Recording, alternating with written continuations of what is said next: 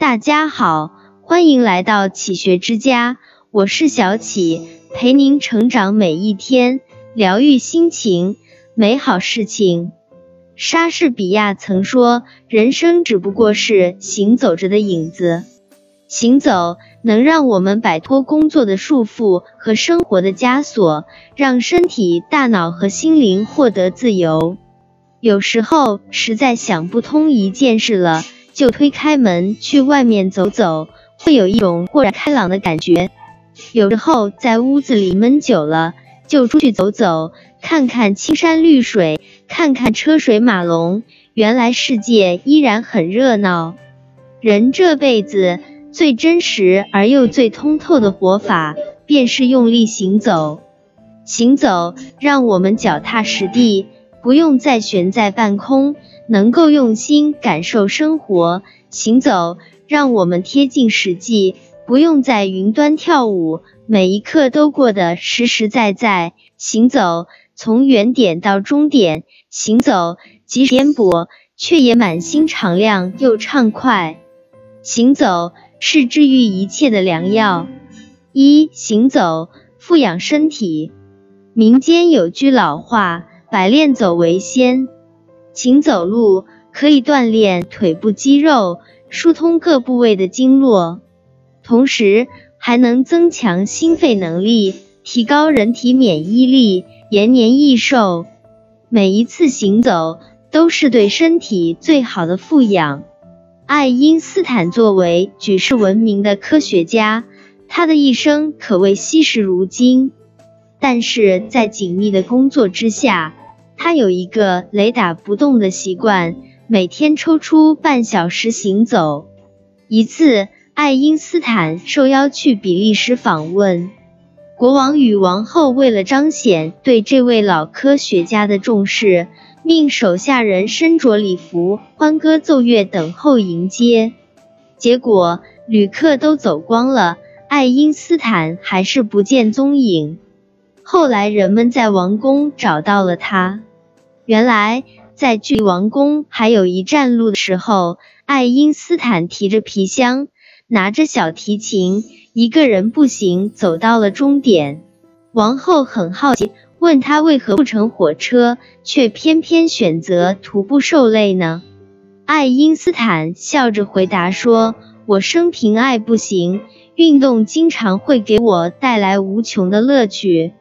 人活一世，唯有健康。”才是生命的保障，只有健康才是一切的根基，而行走是你保持健康的最佳方式。行走赐予你人生的力量。生命就像一趟长途旅程，在这趟旅程中，总会有各种人因为体力不支而中途退场，而当你坚持行走，你便比绝大多数人。提前掌握了自己的健康密码，提前摆正了自己的人生方向。二、行走滋养心灵。歌德说：“只有运动才可以除去各种各样的疑虑。”行走的过程就像是一场清空自己的旅途，所有烦恼和焦虑都会在身体的大步向前中被一一瓦解。如果你此刻累了、倦了、厌了，不妨出门走一走，在脚步的丈量之中感受世界，让心灵慢行于天地之间。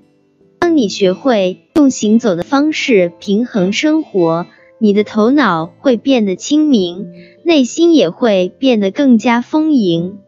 千百年前的苏轼也是选择在行走中疗愈自己。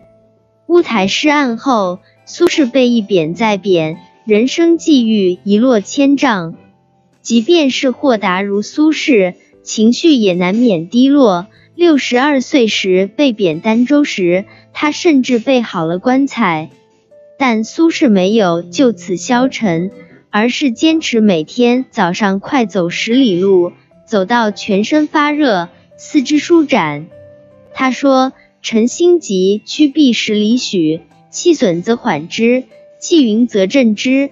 头足皆热，宣通畅适，久久行之，当自知其妙矣。在行走中，将负面情绪随着汗水一同蒸发，所以苏轼才能做到积极乐观，始终热爱生活。大自然很神奇，它能让人平静，并给予人精神上的力量。在自然中行走，是对心灵最有力的滋养。闲暇之余，让我们从生活的枷锁中抽离出来。来一场专注的行走，让浮躁的心归于平静。行走不在于走得多远，花了多少时间，而在于行走本身。专注的行走，只是短暂的闲逛，也能让你发现不一样的世界，不一样的自己。即使家门口的风景里，也能发现诗和远方。三行走是最好的养生。作家周岭说：“久坐不动的人，体内生态系统犹如一潭死水，毫无生机；而时常运动的人，体内生态系统则更像是一汪清泉，干净澄澈，不带一丝浊气。坚持行走给人带来的变化，可能一天两天看不出来。”但当你长年累月的坚持下去，你会发现整个人的面貌都会焕然一新。人民日报曾推荐过的行走方式，分享给大家：失眠，晚上慢慢走；高血压，脚掌着地走；冠心病，餐后一小时慢步走；胃肠病，揉着肚子走；关节病。脚跟先着地，颈肩腰痛，举手走，大步走；静脉曲张，踮脚尖走；减肥，双手枕在脑后走。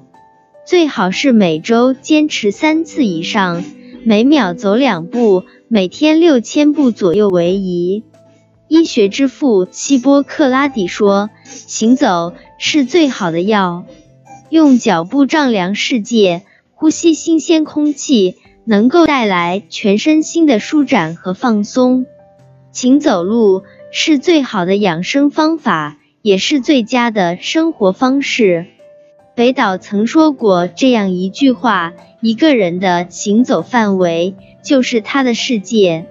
人到晚年，最好的养生就是不停下脚步，静坐养心，动时修身，在天地。则气化流行，生生不息。不求登峰造极，只求心旷神怡；不理是是非非，只愿健康平安。行走是最好的良药。当你开始行走，人生便充满了阳光。愿你踏过山川，越过四季，在行走的过程中，成就更好的自己。愿每个人都能昂首阔步。勇敢行走在这世间，做这世上最骄傲也最坚强的那道光。这里是启学之家，让我们因为爱和梦想一起前行。更多精彩内容，搜“启学之家”，关注我们就可以了。感谢收听，下期再见。